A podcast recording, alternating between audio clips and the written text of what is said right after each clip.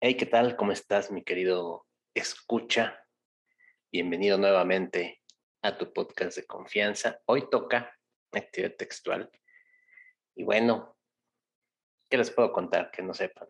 Ya este viaje largo, sinuoso, cenagoso, lodoso, todo lo que termine con oso, pues ha sido difícil, ha tenido sus improntas, pero yo creo que haciendo un, resumen de los capítulos que llevamos hasta ahora en esta nueva temporada, pues nos ha dejado muchas buenas experiencias, eh, nos ha dejado buenas amistades, gente con la que hemos platicado muy a gusto. Y bueno, antes, antes de comenzar, quiero darle la bienvenida a mi camarada, Master Age, el querido Man of Arms de este podcast. ¿Cómo estás? Bueno, pues aquí andamos con el frío. Para los que no sepan, en esta época del año, aquí en México y particularmente en la zona donde estamos, es invierno. Entonces, pues sí, ando como que un poquito aletargado por el frío. Igual que muchos otros mexicanos, acostumbramos en esta época del año sacar del ropero la cobija del tigre. Y pues ahorita estoy medio envuelto con una de esas en las piernas, porque pues ya saben que llega una edad en la que los achaques. Pero bueno, aquí andamos, listos para seguir en este asunto. Excelente, Master. Eh, eh, en próximas fechas te estaremos entregando tu credencial del INSEN para que obtengas descuentos en varios establecimientos atento, atento, porque próximamente te daremos tu, tus bonificaciones por senectud. Y bueno, aquí en actividad textual, pues nos gusta mm, confrontar ideas, nos gusta tener opiniones diversas. Uno de los ejes rectores de este podcast, bueno, es que todas las opiniones son válidas, aquí no tenemos prejuicios, y por eso hoy tenemos aquí una, una invitada, como dicen en los programas de variedades, una invitada muy especial. Creo que todos los invitados son muy especiales. Pero bueno, quiero darle la bienvenida a Miriam Hernández, que aceptó gustosa estar con nosotros en el podcast para platicar de ciencia y algo más. Hola Miriam, ¿cómo estás? Hola Mario, muy bien, gracias. Aquí súper contenta de estar con ustedes el día de hoy. Excelente Miriam, pues de nuevo, esta es tu casa y como ya se está haciendo costumbre aquí en el podcast, eh, que somos un poco reacios a la burocracia, no nos gusta dar esas semblanzas larguísimas de media hora. Platícanos un poquito a nosotros y a nuestros escuchas ¿A qué te dedicas? ¿En qué andas? Claro que sí. Este, yo soy, bueno, yo soy recién egresada de la licenciatura en matemáticas de la Universidad de Guanajuato y actualmente pues hago muchos proyectos, pero dentro de los proyectos que más me gustan, que en los que he participado, pues está la Olimpiada Mexicana de Matemáticas. Actualmente formo parte del Comité Estatal de Baja California Sur de esta Olimpiada y pues también formo parte del Comité Nacional de la misma. Excelente, mire. Y bueno, eh, les, platico un poco a nuestros escuchas que en este viaje que venimos haciendo, eh, enfocado en la, en la ciencia ficción mexicana, pues necesitábamos confrontar diversos puntos de vista, ¿no? Ya tuvimos una plática con Héctor Justino, quien es escritor, eh, ya platicamos con. Javier Velasco, quien, bueno, curiosamente él empezó siendo físico, ahora es director de cine. Hemos tenido variopintas eh, opiniones aquí. Y todo esto trae a cuenta porque eh, nuestras investigaciones, en todo lo que hemos leído y podido acceder con respecto a la ciencia ficción, nos llama poderosamente la atención que, eh, al menos en lo que respecta al panorama nacional, somos un poco reacios a lo que se llama ciencia, ¿no? A lo que venga eh, enfocado en conocimiento académico, etcétera. Por eso queríamos darle este, como que esta, esta vueltita a, a lo que venimos hablando sobre ciencia ficción, porque, bueno, precisamente una parte de la ciencia ficción, pues es la ciencia, ¿no? Entonces, quería poner en la mesa para que vayamos eh, abriendo boca. Quisiera preguntarte, Miriam, ¿por qué crees que hay esta resistencia del mexicano hacia la ciencia? ¿Por qué la ve con miedo? ¿Por qué la ve como un arte oscura, como algo prohibido? Pues esa es una pregunta muy difícil de responder. Pues hay como muchos factores, ¿no? En principal es que crecemos teniéndole miedo. O sea, desde que somos chiquitos, en la escuela nos dicen, no, matemáticas bien difícil. Y química, uy, también horrible. Física vas a llorar. Y te van metiendo esta idea de que todas las ciencias, biologías, son pues, terrible. Este, que todas las ciencias son muy complicadas, son muy difíciles de entender, que tienes que memorizar muchas cosas, que solamente hay una forma correcta de hacer todo y que si te equivocas pues fallaste rotundamente. Entonces, creo que tiene que ver mucho con cómo nos educan desde que somos pequeños, cómo nos meten este miedo desde chiquitos y pues luego los miedos que nos meten desde pequeños nunca se nos quitan. Eh, es muy complicado que alguien que crece teniéndole miedo a las matemáticas eventualmente diga, no, sí, están bien interesantes y están bien padres. Y pues también tiene mucho que ver con que hay veces en la que las el conocimiento científico se ve como algo místico, como algo que no está al acceso de la población, ¿no? Si luego alguien le pregunta, no, pues, ¿qué hace un físico? ¿Qué hace un químico? Se imaginan este al doctor Frankenstein con su bata de laboratorio en un laboratorio con muchas pócimas que están echando un mito y foquitos, ¿no? Y esto es, o sea, uno lo piensa y es terrorífico. Pero, pues en realidad eso no es, eso no es lo que sucede. Los científicos, pues son científicos y científicas, son personas que pues son personas normales dentro de todo. Este, pero pues sí, mucha gente los ve como gente muy fuera de su rang de su círculo y pues eso también hace que sea muy místico el, ah, pero ¿por qué lo que me dicen va a ser cierto? Eh, si en mi experiencia no es cierto, si a mí me dijo mi abuelita que eso no era verdad, pues como que tiene mucho que ver tanto como nuestra cultura como con la forma con la que nos hacen crecer, cómo nos educan. Fíjate que ahí yo retomo un punto muy, muy importante que dijo Miriam respecto de esos temores infantiles, porque en mis épocas cuando daba clases en la universidad, a mí me encantan las matemáticas y lo que yo daba todo el tiempo, pues eran cosas relacionadas con matemáticas. Llámese cálculo, estadística, investigación de operaciones.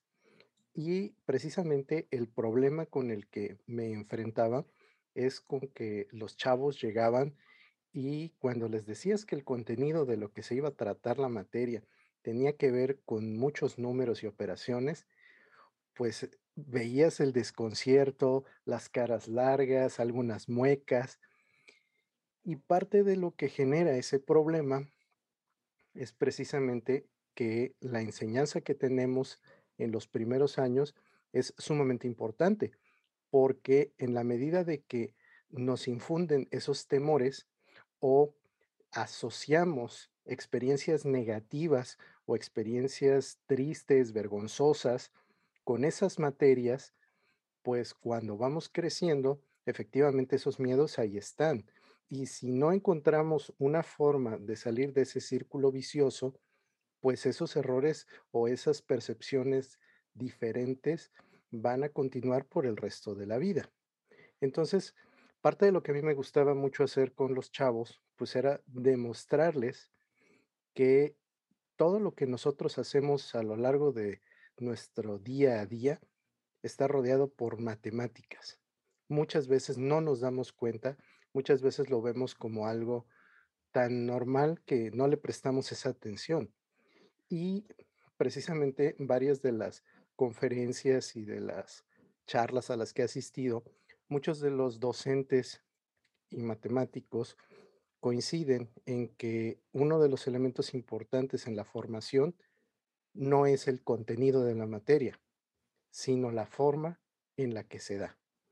Y lo mismo va a suceder con cualquier otra materia, solamente que específicamente en el caso de matemáticas se sataniza demasiado.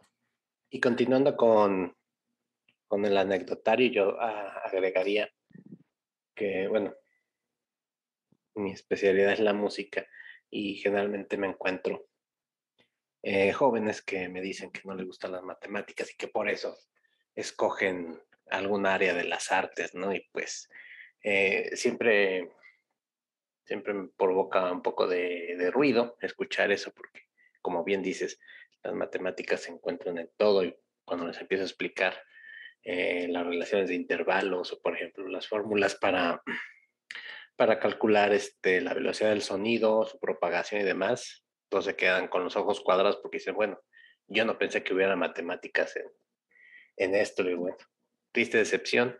Si le corres a las matemáticas, le estás corriendo a la mayoría de, de las artes, ¿no? Porque inclusive las plásticas llevan proporciones, etcétera, ¿no?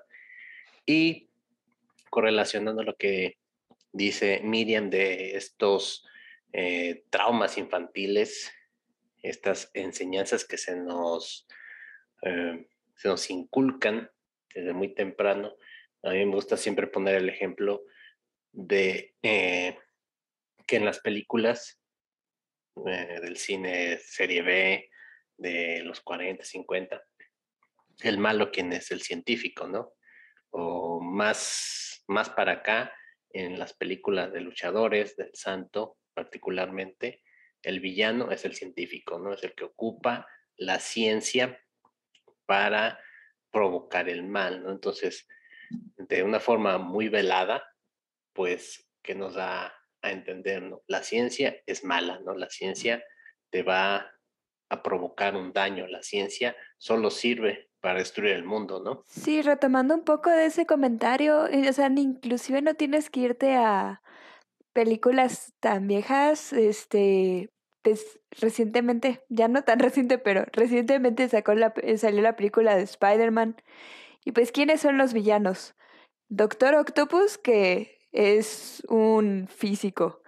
El Doctor Connors, este, que es como biólogo el doctor Oscorp, Oscorp, que también tiene un doctorado. Entonces, son personas que en la película, bueno, cuando ves las otras películas y, y ves su historia, pues son corrompidas por la ciencia, por querer más, este sentimiento de querer más y de querer aprender más y querer usar la ciencia para su beneficio, los corrompe y ya, son malvados. Entonces, ¿y quién los vence? Un chico de preparatoria. es que ese es el, labor. Para eso están hechos los, los adolescentes, para salvar el mundo.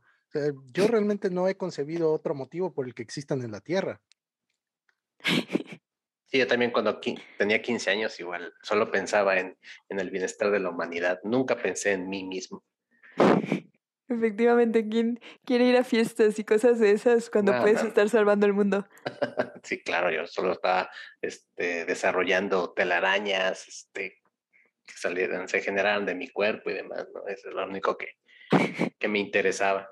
Y sí, eso es un fenómeno, este, pues digámoslo mundial, ¿no? O sea, todo ese esa, eh, señalamiento, ¿no? De que la ciencia es una es algo críptico, es algo solo para algunos escogidos, ¿no? Cuando pues realmente vivimos rodeados de ciencia, ¿no? Ahorita nos estamos comunicando a través de un medio que fue creado con ciencia, ¿no? Entonces, sí es un poco irónico, ¿no? O sea, que, que le rehuyamos, pero pues yo creo que mucha de la población pues, trae un celular en la mano, ¿no? Exactamente, y ahí, mira, Hay, hay un matemático eh, argentino que se llama Adrián Paenza. Por favor, vean sus pláticas en YouTube. Es un cuate muy divertido. Es un sujeto al que le gusta mucho el fútbol, entonces hace muchísimos ejemplos y referencias con eso. Pero mi punto es, lo que dice Paenza es que la vida te da problemas, no soluciones. Entonces, cuando nosotros enseñamos matemáticas y pasamos un montón de fórmulas, estamos dando soluciones a problemas que quizá no existen. Quizá no existen en ese momento en nuestros alumnos. Entonces, evidentemente, la perspectiva que tienen, pues es diferente. Y si nosotros, desde la perspectiva de docencia, no vemos la forma correcta en la que esto les va a impactar, pues eso también va a contribuir a que más adelante no le encuentren sentido y tengan dificultades no solo con esas, sino con cualquier otra materia. Sí, retomando lo que dices, o sea, exactamente de cuando vienen los problemas de matemáticas en el libro de Pepito quiere calcular la altura de este edificio y va a medir su sombra y luego con eso va a calcular la altura. Y pues lees el problema y te quedas, pero ¿por qué quiere calcular la altura del edificio? O sea, ¿en qué momento se te ocurre, ah, sí, voy a calcular la altura usando las sombras? Cuando puedes encontrar unas maneras mucho más relacionadas con los niños para poder explicarles las cosas. Por ejemplo, eh, meter un penal. O sea, meter un penal en qué dirección tienes que meter, que golpear el balón para que sí entre a la portería y qué tan adelante o qué tan atrás tiene que estar el portero para que realmente cubra la portería, es la misma ciencia que calcular la altura de un edificio usando sombras. Pero a un niño seguro que le interesa más cómo hacerse bueno metiendo penales que calculando alturas de edificios. Y tocas un punto medular, que es el sistema educativo, el cual mientras comentabas lo de, lo de Pepito, pues también me acuerdo, ¿no? En la secundaria cuando nos enseñaron este, cómo resolver ecuaciones, trinomios cuadrados perfectos, algo así, pues también simplemente te las aventaban, ¿no? Te decían, bueno, pues tienes que despejar X y Y, bla, bla, bla, bla, Y nunca te decían para qué, ¿no? digo, bueno, yo si voy a la tienda no van a decir, haz una ecuación, ¿no? Para decir cuántas papas te voy a dar, ¿no? la torta tienes que hacer un despeje de y, etcétera, ¿no? Entonces, no, no se aterriza esa, esa enseñanza y creo que es parte precisamente de lo que provoca que lo veamos tan lejano, ¿no? Dices, bueno, esas cosas, eh, ¿para qué me van a servir? ¿Para qué las voy a utilizar? Si solo veo números, solo veo símbolos que, que no me llaman la atención. Entonces, este, me parece súper importante lo que comentas, porque sí, o sea, no está, vaya, no es real, ¿no? Sí, efectivamente. Y o sea, hay niños y niñas que sí están interesados en saber por qué funciona la fórmula, por qué eh, hacer la fórmula de alguna manera y no de la otra manera, pues va a va hacer el resultado correcto. Pero pues no es la mayoría y eso es completamente válido porque a todos y todas nos gustan cosas distintas y también eso es otra parte importante que hay dificultades para tener espacios para las personas que disfrutan de las ciencias. Eh, hablando de mi situación personal, yo cuando era niña me encantaban las matemáticas, yo era muy fan de la clase de matemáticas, pero si alguien llegaba a preguntar cuál era tu cuál es tu materia favorita, pues no respondía matemáticas, porque todos en mi salón me volteaban a ver con cara de y esta loca que, que está diciendo. Era la pues Lisa Simpson, ¿no? sí, exacto, ¿no? Entonces la versión de, no, pues la nerd, la sabelo todo. Y es, pues también esta parte de que es complicado que para las personas que les gusta, que les llama la atención, pues realmente se les fomente este gusto. Y es parte de por qué me encanta el proyecto de la Olimpiada Mexicana de Matemáticas. La Olimpiada Mexicana de Matemáticas es pues un proyecto que implica concursos nacionales donde se invita a niños que disfruten, niños y niñas que disfruten de las matemáticas, a realizar problemas, pero pues realmente por diversión, o sea, como sin un contexto, este, pero pues porque disfrutan del conocimiento. Y realmente me impresionan mucho eh, estos alumnos y alumnas porque se pueden estar, es cuestión de que están cada sábado cuatro horas sentados en un salón haciendo matemáticas. Y pues es algo que no puedes encontrar con facilidad. Entonces también el generar espacios para quienes gustan de las ciencias, pues es algo importante que luego perdemos mucho como sociedad. Eso es tremendamente importante, sobre todo porque, retomando un poquito tu primer comentario, cuando mencionabas que las personas que se dedican a las matemáticas y a la ciencia son personas comunes y corrientes, debemos recordar ahí que sí es cierto, o sea, no, no tienen más o menos ojos que el resto de los mortales, ni tampoco caminan encima del agua. O sea, simplemente son personas a las que les gustan otras cosas y en este caso esas otras cosas pues son parte de las matemáticas, la ciencia, pero no dejen de ser personas eh, eh, normales. De hecho, voy a sacar ahorita el primer dato de trivia de este episodio. Existe una anécdota sobre un matemático muy famoso que no estoy seguro de poder pronunciar el nombre, pero es Grothendieck. Resulta que Grothendieck era un matemático tremendamente bueno en su campo, pero tenía el problema de que no podía dar respuestas concretas. Entonces, un día después de que da una conferencia, eh, cuando va saliendo, alguien le pregunta, eh, dígame por favor un número primo. Él se queda tan sacado de onda que dice lo primero que le pasa por la cabeza y dice 57. 57 no es un número primo. Y entonces a esta anécdota se le conoce como el primo de Grothendieck, es decir, el 57.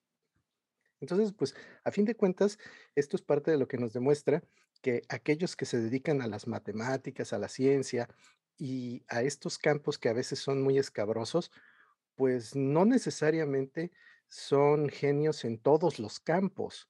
Es decir, tienen limitaciones y tienen preferencias y, por ejemplo, va a haber un estadístico al que el álgebra pues a lo mejor le cueste un poquito o va a haber un geómetra a quien las matrices pues no le llaman mucho la atención. Y esto que comentas me, me, causa mucho ruido eh, por dos cosas. Eh, bueno, me arremetiste al episodio que tuvimos en la segunda temporada donde platicamos con Felipe Barreda sobre los experimentos de los superhéroes. Y si te acordarás, pues platicábamos eso, ¿no? Del científico todólogo, ¿no? Que, por ejemplo, Red Richards pues es, físico, es, astrónomo, es ingeniero mecánico, es este, ¿qué más? Este, biólogo. no, y también prepara, prepara comida nuclear, la que hacen con hidrógeno líquido y cosas así. Ándale, hace mole los domingos, pone inyecciones, da clases de catecismo, ¿no? Hace de todo, ¿no? Entonces, este, pues sí te imaginas o, te, o te ponen e, el escenario, ¿no? De que, bueno, tú vas a ser científico, ah, no, pues tienes que saber de todo, ¿no? Tienes que conocer todas las áreas, ¿no? lo que se te presente, debes tener siempre una respuesta correcta. Y eso me lleva al segundo comentario, ¿no? Al, al científico solitario, ¿no? Miriam comentaba sobre el doctor Frankenstein, ¿no? Que pues él trabaja solo, todo lo hace por su cuenta, ¿no? Él es el único que sabe sus experimentos y esa es la idea que se nos planta, que el trabajo va a ser de una sola persona. Cuando realmente pues el, trabajo científico lleva, lleva varias fases, como bien mencionas, Master, ¿no? Hay, hay, este, hay una, una serie de, de pasos para lograr que un, logro científico, vamos a llamarlo así, llegue a, realizarse, ¿no? No es nada más que, ah, bueno, a mí se me ocurrió esto y ya, ¿no? Pues si no, alguien lo tiene que comprobar, alguien tiene que, que controvertirte en esas ideas, ¿no? Entonces, estamos aquí luchando con, pues, varios arquetipos, varios sesgos que se nos están, pues, que nos inundan la mente desde muy pequeños, ¿no? Sí, exactamente. O sea, retomando tu comentario, esta parte de los científicos todólogos, pues cuando uno piensa, no, pues voy a hacer ciencia, piensa, mm, le meten a la, idea, te meten a la idea que tienes que tener la respuesta correcta para todo, pero justo como mencionaba Edgar, de, pues es que, o sea, hay biólogos o biólogas que les gustan la botánica y no le gusta para nada los animales. O al revés. O pues mi caso, soy, yo soy matemática y no sé absolutamente nada de biología. Este, tampoco me llama la atención, pero no tengo que tener la respuesta de todo, ¿no? O sea, también puedo dedicarme a lo que me gusta. Mm, sin olvidar que pues las otras partes también son importantes porque pues lo que mencionas Mario, ¿no? Que hay mucho trabajo colaborativo también. O sea, también esta parte de los trabajos interdisciplinarios pues está muy, muy interesante. Cuando toman un proyecto y no solamente están trabajando matemáticas y matemáticos, sino que también están trabajando biólogas y biólogos o físicas y físicos y pues esto de tener las diferentes perspectivas de el mismo problema hace que la respuesta final o la respuesta a la que llegan sea muchísimo más completa que si solamente un tipo de, un perfil de científica o científico pues trabaje en este problema. Ahí también pasa otra cosa que es bien interesante y que tiene que ver con la ciencia en general, pero se resulta más evidente con las matemáticas. Hay un montón de cosas que no conocemos. Tenemos teoremas, tenemos axiomas, tenemos ciertas leyes y muchas veces en el afán de probar o desprobar eso que tenemos como una verdad cierta, es que se dan importantes avances científicos. Eh, tenemos, por ejemplo, casos como lo que nos muestran en la película de El Código Enigma, donde vemos cómo es que en su momento Alan Turing estaba trabajando para romper ese famoso código nazi y crea la computadora, pero no es así como generación espontánea y podemos ver ahí que no es él solito, o sea, a él se le da como que el, el título del padre de la computación porque pues son sus ideas, es, es como que la mente que liderea el proyecto, pero efectivamente alrededor de él hay un montón de personas. Y también vemos entonces que el asunto de la ciencia tiene más que ver con la solución de problemas que con la parte como más filosófica de a ver con qué me encuentro.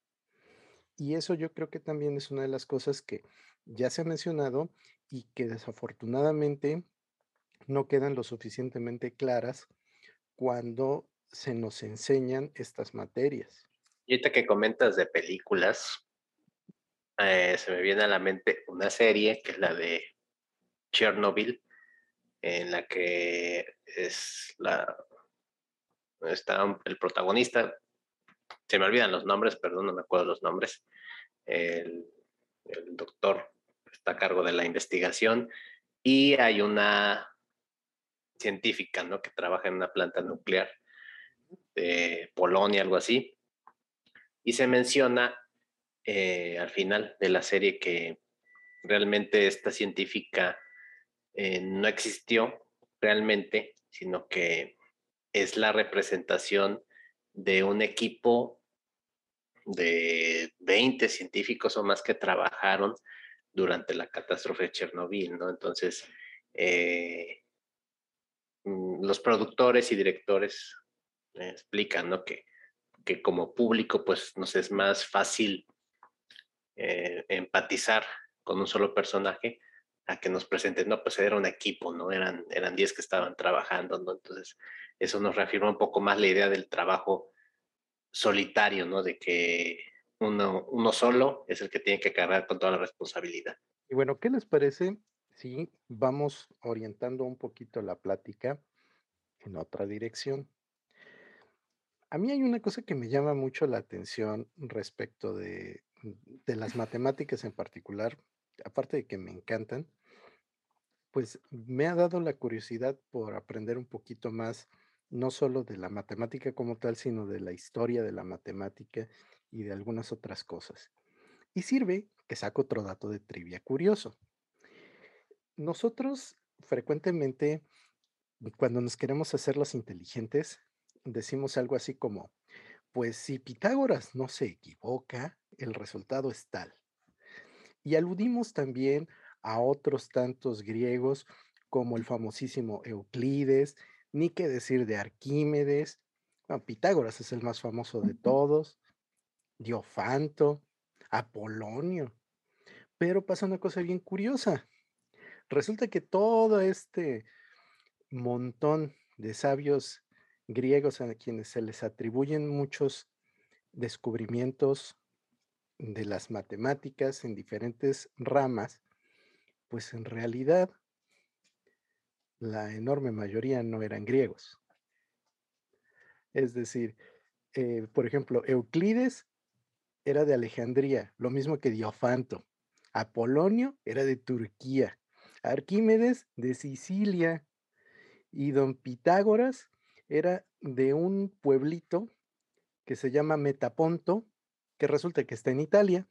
Entonces, nótese que también muchas veces en las matemáticas tenemos ciertas leyendas o mitos, muchos de los cuales pues son más fantasiosos que otros.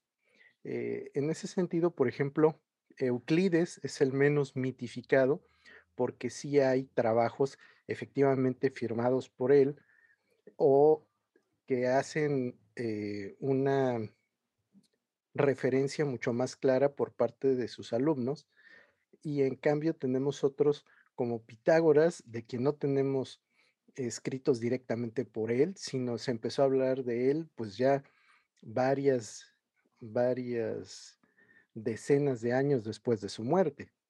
Entonces, mucho de lo que pudiera haber sido suyo posiblemente fue de sus seguidores o de sus alumnos, o vaya a saber.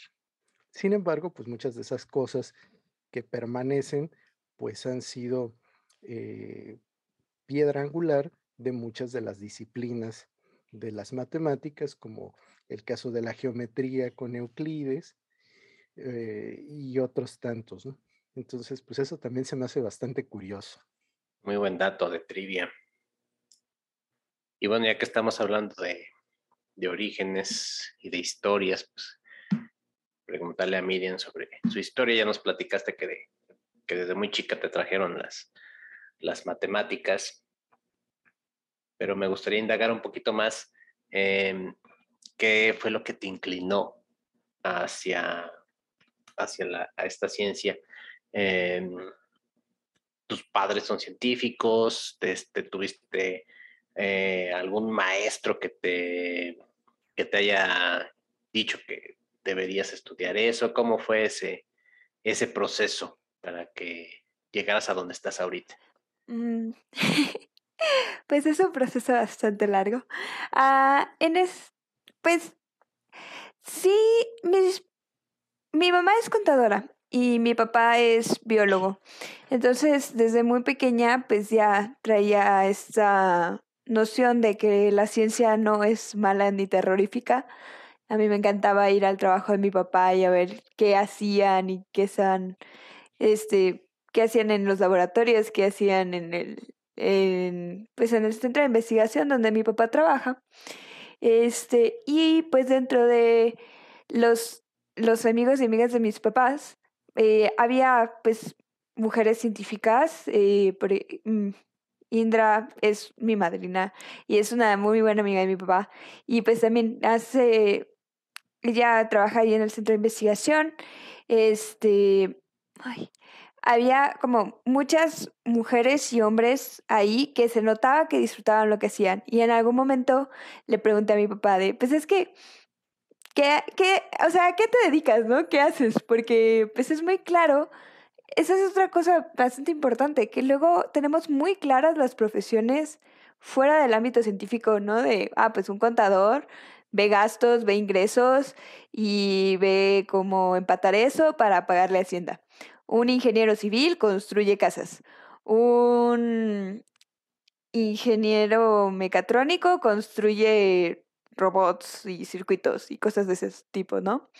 Pero pues un científico, ¿qué hace? Pues un biólogo, ¿qué hace? Un químico, ¿qué es lo que hacen en realidad?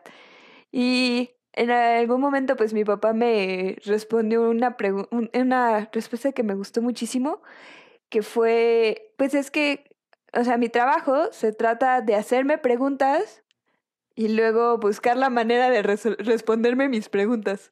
Y una como niña curiosa que es, dije, ah, pues ese trabajo está bien chido, yo me la paso haciéndome preguntas, que, me, que está bien padre que me paguen por hacerme preguntas. Entonces, como que por esa parte irme hacia la parte científica, pues me gustó mucho, me agradó desde un principio, ¿no? Desde temprana edad. ¿Por qué matemáticas? Pues eh, por mi forma de ser y mi forma de pensar, las matemáticas tienen mucho sentido. Entonces, hay personas, entiendo completamente esto, que las matemáticas no les hacen tanto sentido y eso es totalmente normal. Ahorita mencionabas tú que tú, eh, Mario, que te dedicas a la música y a mí la música no la entiendo. O sea, es como, se me complica muchísimo y yo leer una partitura se me haría algo así súper imposible. Sé que con mucho esfuerzo podría lograrlo eventualmente, pero, o sea, hay gente que tiene facilidades para unas cosas y para otras. Y como menciono, ¿no? Que en este momento leer una partitura me parezca una tarea imposible, no implica que con, con esfuerzo y con dedicación podría hacerlo eventualmente, ¿no? Pero pues a fin de cuentas a mí lo que me funcionan son las matemáticas. Entonces, pues desde muy pequeña tuve facilidad para esta materia. En algún momento llegué a cuarto, quinto de primaria con la maestra Claudia, que ella sí fomentaba mucho esto de, pues, que cada alumno, pues, siguiera sus aptitudes y gustos. Entonces, si alguien era bueno en biología, pues lo impulsaba a echarle más ganas a biología. Si alguien era bueno en matemáticas, lo impulsaba a echarle más ganas a matemáticas. Entonces, pues esa es una labor súper importante también de los maestros, el poder acompañar a los alumnos en que descubran sus aptitudes y que aprendan a desarrollarlas, porque a veces, pues con lo que haces en el salón de clases no, no es suficiente si tienes facilidad y gusto para alguna, para alguna materia. Y bueno, eso fue en la primaria, eh, seguí creciendo y eventualmente llegué a la secundaria, que fue donde conocí las Olimpiadas de Matemáticas.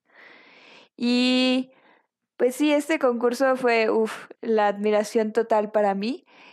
Eh, yo era la niña más feliz del mundo yendo los sábados a, hacer exámenes de matemáticas, porque no solamente era hacer lo que me gustaba, que era hacer los problemas, descubrir cómo funcionaban las cosas, cómo es que eh, podías encontrar conclusiones de cosas que en un principio te dan pocos datos y le vas moviendo, le vas moviendo, vas jugando con los números, con las figuras y llegas al resultado. Y ese sentimiento cuando obtienes el resultado cuando demuestras lo que te están pidiendo, pues es a mí me llena por completo.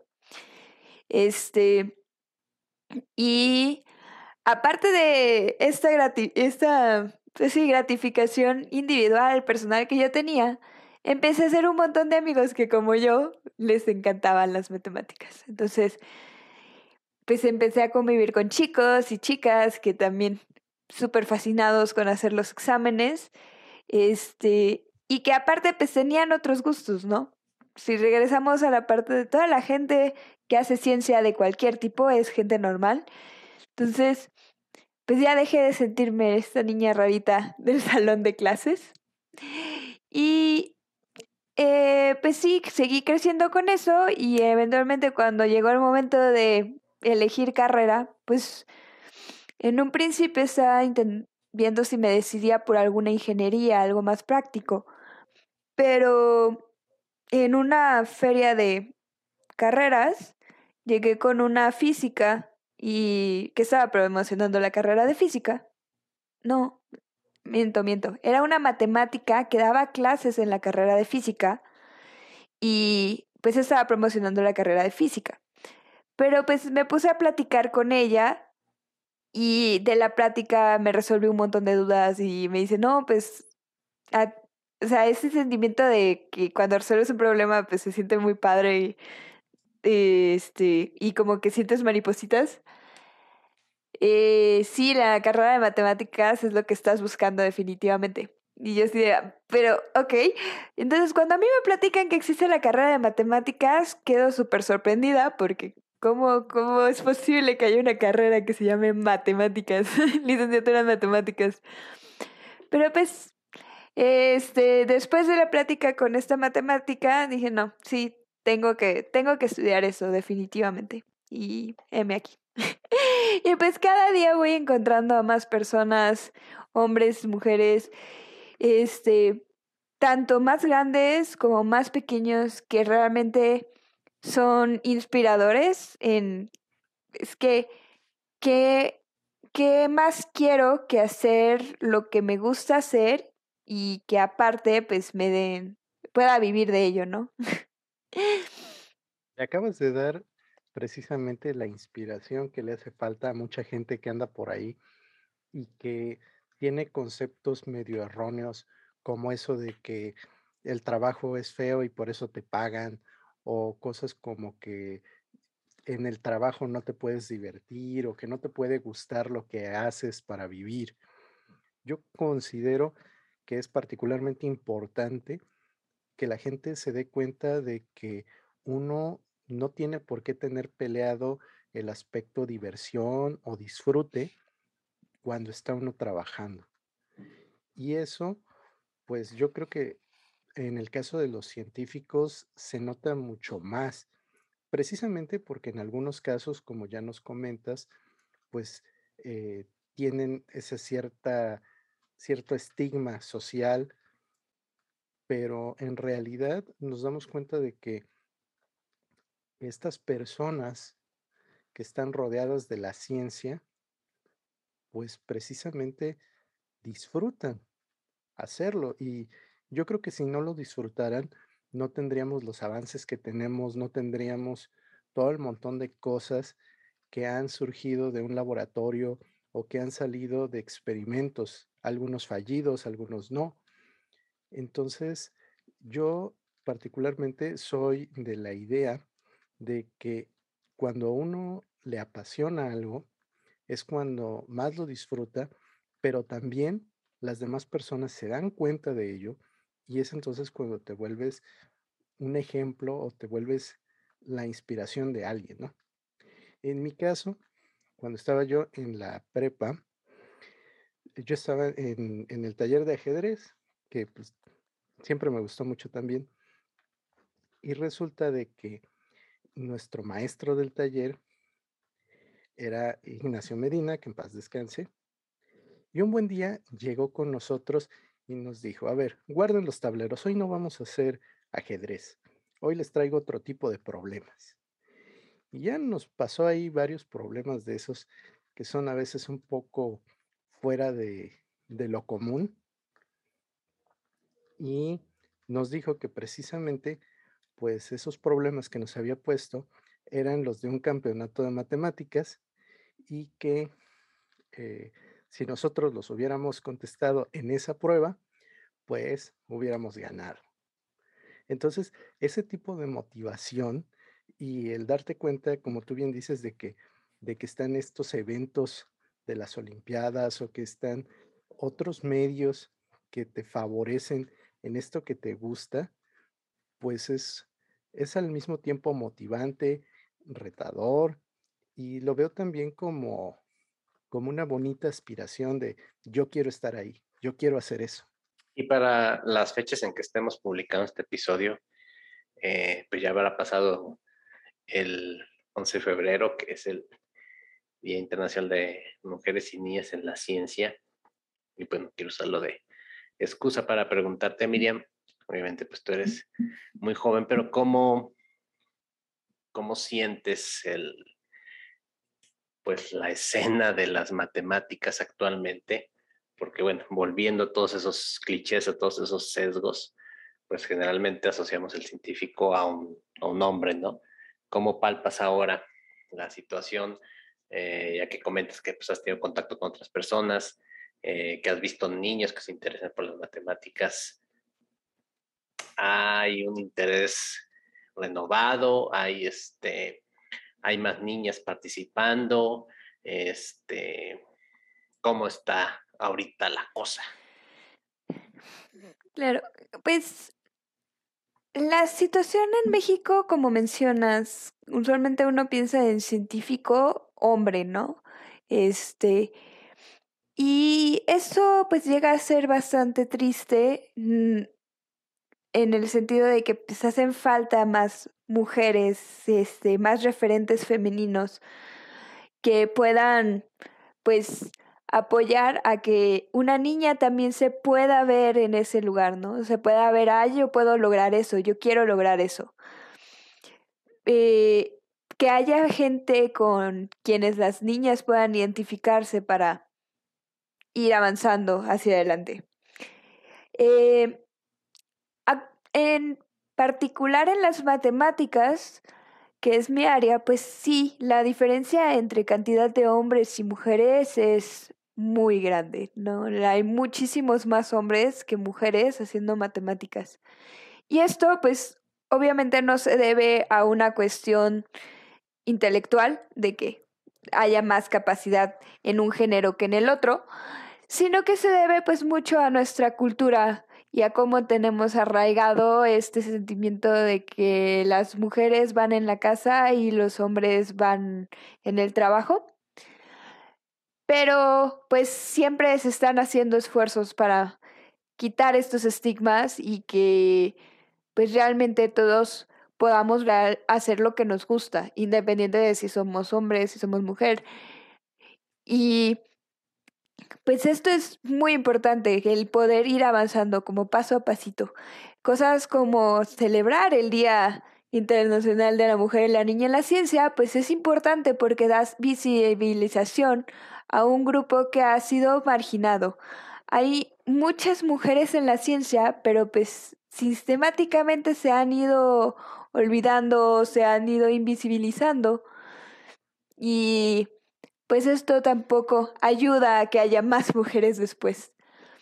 Eh, recientemente, de hecho, eh, la semana pasada, es más, fue el primer concurso femenil de la Olimpiada Mexicana de Matemáticas, porque eh, el concurso nacional de la Olimpiada Mexicana de Matemáticas tiene la siguiente estructura. Cada estado puede participar con una delegación de hasta seis alumnos. Y pues estos 192 estudiantes presentan un examen dividido en dos días. Y a partir de los resultados de ese examen, pues se preseleccionan a estudiantes para participar en competencias internacionales. El asunto es que de estas delegaciones de seis estudiantes es muy, muy, muy extraña la delegación que tiene tres niñas o más. Incluso es muy extraña la delegación de dos, de que tenga dos niñas o más.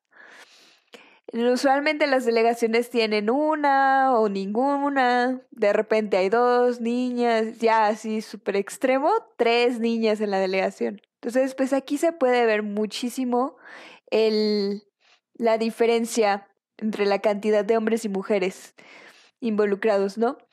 Y por esto mismo, pues se hizo esta iniciativa de la Comisión de Igualdad, eh, Igualdad, Diversidad y Prevención de Violencia de la OMM para fomentar la participación de niñas que participen en los concursos de matemáticas. Porque si desde pequeña le estás diciendo, no, tú también puedes hacer matemáticas y te puedes visualizar donde tú quieras, pues es mucho más fácil que siendo adulta pueda llegar a un ambiente científico y que no se desanime en el proceso de, no, pues es que hay puros hombres que van a decir de mí, cómo me van a ver. No, no, no, todas podemos. Entonces, esta iniciativa pues fue la primera vez que se hizo, es un evento que se planea hacer de forma anual y pues se puede participar desde cualquier parte de la República Mexicana. Cada estado tiene comités estatales que se encargan de organizar este evento. Y no, la idea no es segregar a las mujeres, porque eso también es una parte importante, no se busca tener el femenil para que solo participemos en el femenil, sino que se, a partir de ese incentivo, pues empiecen a participar en el concurso nacional como general y también en los concursos para educación básica, porque si ya te acercaste al comité estatal para el femenil, pues el comité estatal también te puede decir, mira, aquí hay otro concurso, participa, y mira, aquí hay otro, hay otra oportunidad, pues éntrale. Y pues una, eh, ya que se van integrando al ambiente, pues es complicado que se salgan de ahí si no les si les gusta, pues es muy complicado que se vuelvan a desaparecer. Eso es bien importante, Miriam, porque efectivamente yo viví algo como eso junto con uno de mis mejores amigos cuando estábamos en la prepa. Precisamente fue una época muy productiva para nosotros porque estábamos todo el tiempo en concursos, le entrábamos lo mismo a periodismo que a oratoria, que a debate. Entonces, eh, es, es muy, muy padre porque efectivamente te va conociendo el medio y ya después te hacen esas invitaciones o ya cuando pasa el tiempo, después de que andas en tantos concursos, pues luego te invitan de jurado y cosas por el estilo. Entonces, eso también es, es muy importante que la gente lo sepa, ¿no? Que precisamente gracias a ese tipo de iniciativas, como tú ya nos has podido platicar de tu experiencia propia, de, de poder tener más amigos, de poder hacer más lazos entre personas que tienen cosas en común, pues sí, es, bien importante que la gente sepa que esos ambientes son muy, muy padres y que no solamente eh, valen la pena como una forma de que uno vaya aprendiendo más cosas y creciendo, sino también para el desarrollo de otros aspectos de la personalidad, como en este caso, pues es la parte de la socialización. Sí, pues retomando un poquito del comentario que acabas de decir, esta parte de que dices, no, pues yo con mi amigo íbamos al concurso este y aquel y aquel, pues eso también es bien interesante, ¿no? Cómo se van haciendo grupitos y los grupitos se jalan unos con otros de, ah, ahora yo encontré esta convocatoria, vamos a participar todos. Y ahora yo encontré esta convocatoria, vamos a participar todos, ¿no? Y cómo pues justamente se va fomentando la socialización entre personas que tienen intereses en común. Y eso pues sigue siendo bastante importante para el crecimiento personal. Ahora te quisiera preguntar, Miriam, eh, dejando a un lado lo que son pues instituciones educativas, gubernamentales, etcétera, etcétera, que ya sabemos cómo funcionan, ¿cuáles serían para ti estrategias reales, estrategias aterrizadas para acercar más a las niñas, a los niños en general, a toda la gente, a las matemáticas, a las ciencias. ¿Qué podemos hacer la gente de a pie para fomentar este gusto, no? Uy, creo que es la pregunta más complicada de toda la noche. Este es creo que lo mejor que podemos hacer es olvidarnos de los estigmas y no fomentar prejuicios. Justo esto de no fomentar el científico malvado, eh, quitar los estigmas de que la gente que hace ciencia es gente solitaria y extraña y muy extravagante.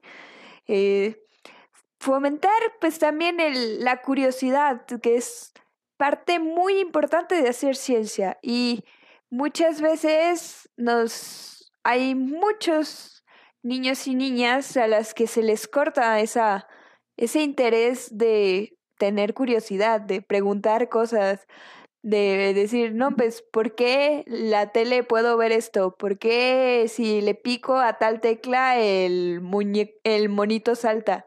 ¿Por qué el cielo es azul? ¿Por qué el pasto es verde? Todas estas preguntas que hacen los niños que a veces parecen, pues, molestas, es una parte bien importante de hacer ciencia, el preguntarse cosas. y creo que es algo que podemos fomentar como población general. Este, pues fomentar la curiosidad y propiciar y ayudar en el acompañamiento a la búsqueda de aptitudes y habilidades, ¿no? Esto de, pues si a ti te gusta la biología, tal vez yo no sé de biología, pero puedo llevarte con alguien que sepa, o podemos ir a buscar a alguien que sepa. En algún momento leí una anécdota en internet de una persona que decía, no, pues yo cuando era niño me gustaban muchísimo los insectos. Y por alguna razón del destino, le logré enviar una carta a un instituto de este entomología, no me acuerdo cuál es la ciencia que estudia los insectos. entomología. entomología. ¿no? Entonces, al Instituto de Entomología de quién sabe dónde. Y un profesor del instituto me respondió mi carta, invitándome a ir y a conocer, este, a conocer su colección de mariposas que tenían en el instituto. Y después de rogarle mucho, mi madre me llevó. Y aquí estamos 20 años después con un doctorado en entomología con especialización en mariposas. Entonces, pues sí, esta parte de fomentar en los niños lo que les gusta, fomentar su curiosidad, no decirles, ay, no estés preguntando cosas tontas. Y no sentirse tampoco agredidos por sus preguntas, ¿no? Si a mí un niño me pregunta cómo es que funciona su control del Switch, no sé, pero tenemos internet, que es una gran ventaja, y seguramente puedo googlearlo y darle una idea intuitiva de cómo es que funciona su control de Switch. Este, y aún así, pues también podemos fomentar el que ellos busquen sus respuestas sin ser como restrictivos con ellos, ¿no? Esto de, no, ¿por qué desarmaste este radio que ya ni siquiera funcionaba, pero lo desarmaste?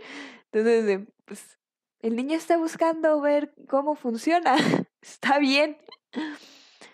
Entonces, pues sí, fomentar curiosidad y quitar estigmas, quitar prejuicios. Creo que es lo mejor que podemos hacer. Ahora, yo quiero agregar ahí algo. También otra de las formas en las que podemos ayudar es tratando de orientar las cosas hacia la realidad.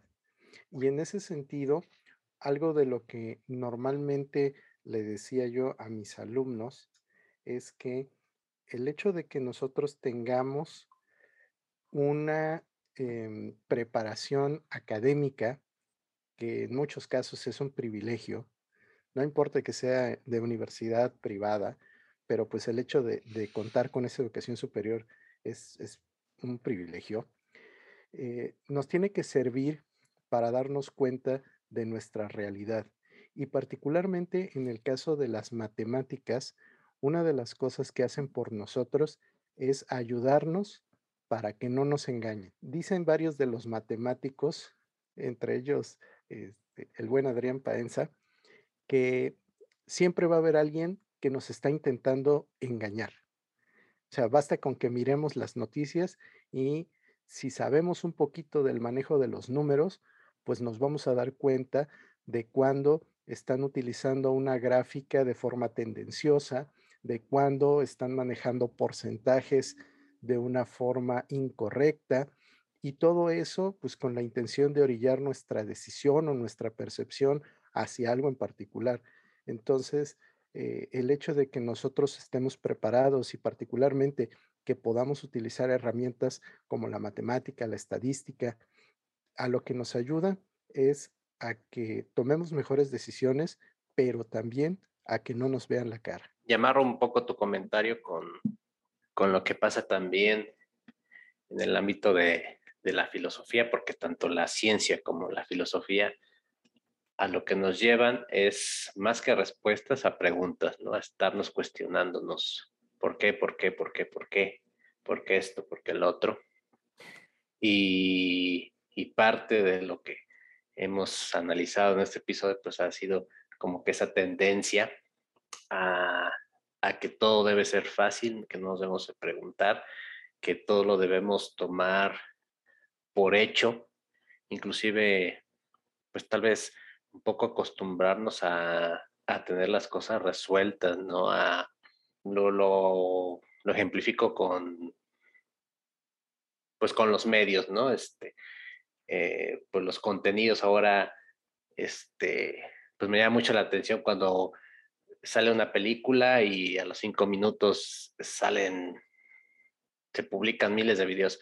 ¿Qué quería, cuál es el, qué significa el final de, eh, película X, ¿no? ¿Qué significaba el último diálogo de tal novela, ¿no?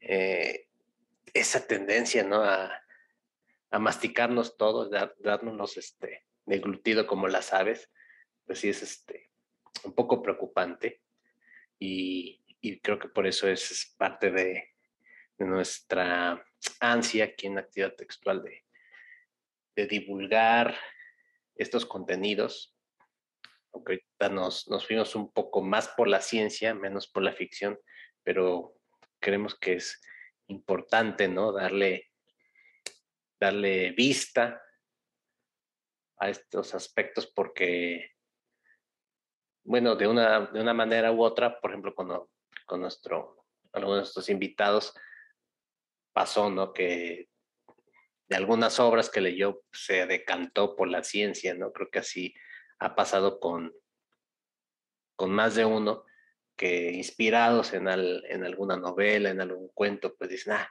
me gusta, me gusta la ciencia, ¿no? Incluso este, por ahí hay un físico que tiene un canal de YouTube que se llama Tom Block, donde habla de, del poema de Edgar Allan Poe, de Bureuta, ¿no? Como, como explicaba el Big Bang y todo esto. Entonces me parece, me parece muy, muy importante.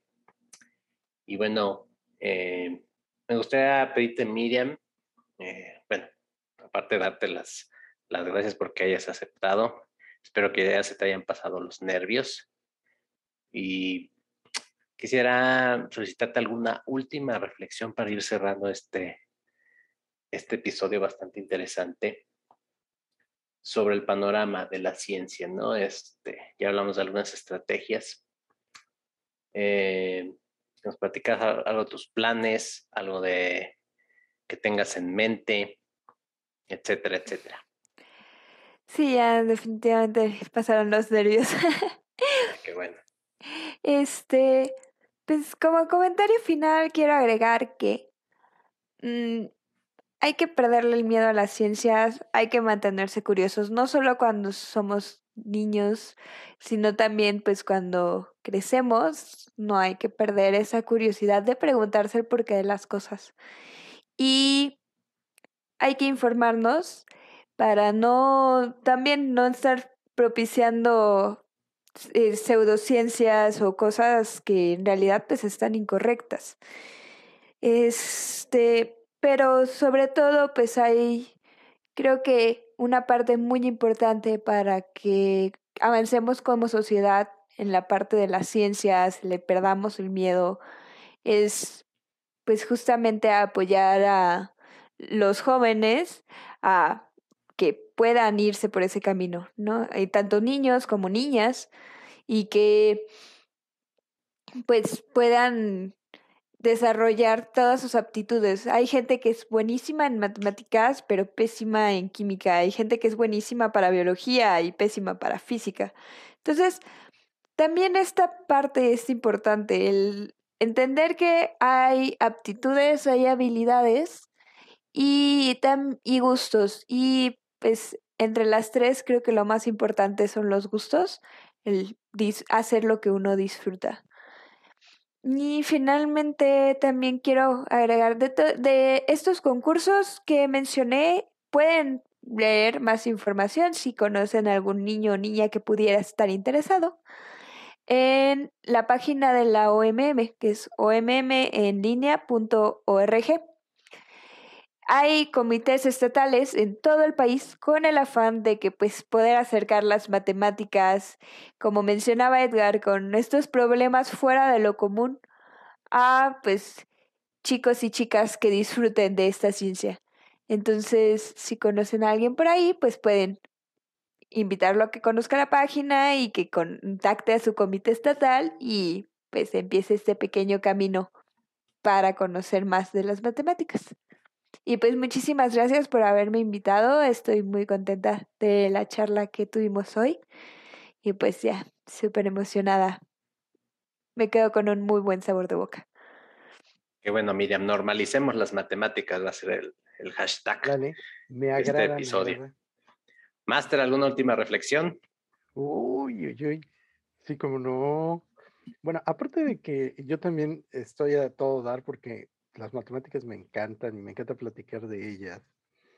Em, efectivamente coincido con mucho de lo que se ha dicho aquí en el sentido de fomentar ese acercamiento para los más jóvenes, pero también, eh, pues si bien los grandes ya estamos mal formados o bien formados, pero de cualquier forma quiero hacer una serie de recomendaciones que son lo mismo buenas para chicos que para grandes. Entonces, vamos a empezar con unos libros. Chéquense El hombre que calculaba. El autor es Malva Tahan. En realidad es el seudónimo de Julio César de Melo y Sousa. Este libro se escribió en Brasil en 1938 y cuenta de una forma anecdótica, más o menos al estilo de cómo está escrita toda la literatura de Sherlock Holmes, las aventuras de un par de sujetos en Persia hace muchos, muchos años y es una aproximación muy buena a las matemáticas, sobre todo porque varios de los ejemplos que da ahí los puede uno retomar ya sea con los niños o con los jóvenes y demostrarles de una forma muy, muy amigable cómo las matemáticas sí sirven, cómo se pueden resolver problemas con ellas sin que eso sea una cosa que produzca miedo. Otro de los libros que les recomiendo es El Diablo de los Números. Para variar, los gringos banearon este libro por el asunto de que es un diablo que se le aparece a un niño que tiene problemas para desarrollarse en la clase de matemáticas. Sin embargo, lo interesante pues es que en cada uno de esos sueños, este diablo le va explicando la importancia de diferentes elementos y consecuentemente pues el niño va mejorando su desarrollo porque pues le pierde el miedo a los números. Este libro lo escribió en el 97 Hans Magnus Essenberger es alemán, así que no sé si se pronuncia así, pero así es como se ve. Y tengo también dos recomendaciones de películas. La primera de ellas es Pi, que les pusieron como subtítulo El orden del caos, es del 98, la ópera prima de Darren Aronofsky. Muy buena, no es específicamente para audiencias juveniles, pero sí es una muy buena película que lo hace a uno reflexionar mucho sobre la importancia de la investigación y el impacto que esto puede tener en diferentes ámbitos. Y la cereza del pastel es Ágora de 2009, dirigida por Alejandro Amenábar y protagonizada por el cuerazo de mujer Rachel Weisz, donde vamos a ver la historia de Hipatia de Alejandría, quien es considerada por algunos como la primera científica del mundo. Entonces, si tienen la oportunidad, léanse los libros, vean las películas, disfrútenlas y pues acérquense a las matemáticas y a cualquier otra cosa que sirva para estimular el cerebro que no sean drogas duras, como por ejemplo los libros de acertijos matemáticos, pensamiento lateral y cosas por el estilo. El cerebro, a fin de cuentas, también es un músculo y hay que ejercitarlo. Pusiste un buen reto con la de Pi de Aaron Aronofsky. La verdad, yo hasta la fecha sigo muchas cosas sin entenderla. Te voy a, volver a ver. Y sí, sí coincido en tus, en tus recomendaciones. Yo agregaría un poco más romanticona la teoría del todo, donde se platica la, la, vida de Stephen Hawking. Y así les interesa más, pues lean, lean su libro, La teoría del todo, que también está muy bueno. Y agregaría. Perdón, ya, ah, que estamos en eso, te interrumpo vilmente. Eh, también si les gustan los biopics, tenemos ahí una mente maravillosa, que es la historia de otro de los grandes de las matemáticas de, de nuestros tiempos, nada más y nada menos que el inventor de la teoría de juegos. Entonces, eso es muy chido. Bueno, mira, te propongo un reto. ¿Qué tal si para el grupo de Facebook eh, publicamos el top 10 de películas de científicos? ¿Cómo ves? Órale, me late, me late. Miriam, si nos quieres ayudar, bienvenida. Y bueno, yo agregaría eh, que se echen el poema Eureka de Edgar Allan Poe. Muy bueno. Ahí se habla de, del Big Bang, de de muchas, muchas este, este, cuestiones que para la época en que fue escrito, pues no, no se pensaría que un, un poeta pudiera llegar a, a, imaginar, a descubrir. Muy bueno. Eureka, así lo, así lo pueden encontrar. Muchas eh, antologías de Edgar Allan Poe eh, está incluido. Búsquenlo, está bastante interesante. Y bueno, no me queda más que agradecerte a ti que nos escuchas, que nos prestas tus oídos y tu mente para, para disfrutar la actividad textual. Gracias por acompañarnos, gracias a, todos nuestros amigos en el continente. Eh, aprovecho para darle la bienvenida a nuestros amigos de Canadá, que ya nos escuchan hasta allá arriba. Si aquí hace frío, imagínense allá. Qué bueno que nos escuchan. Igualmente a toda la, la bandita de ahí del Gabacho, que también son bastantes seguidores del podcast y obviamente pues Argentina, Chile, Panamá, Puerto Rico, Perú, este, Venezuela, nuestros amigos de Brasil, toda esa gente que, que nos escucha y comparte actividad textual. Muchas gracias. Vaya un abrazo con gel antibacterial. Síganse cuidando. Gracias Miriam, gracias Master. Nos escuchamos pronto. Pues muy bien, como de costumbre, les digo, aprovechen este frío, tomen café de grano, si es de Veracruz, que mejor. Por favor, jueguen rol. Jugando rol se desarrollan también habilidades matemáticas. Obviamente no todos los juegos de rol lo permiten, hay algunos que sí, son más incisivos en eso y en el uso de la estadística en particular. Así que, pues ya saben, cualquier cosa me preguntan y ahí nos vemos. Y que los dados no dejen de rodar. Vámonos. Adiós.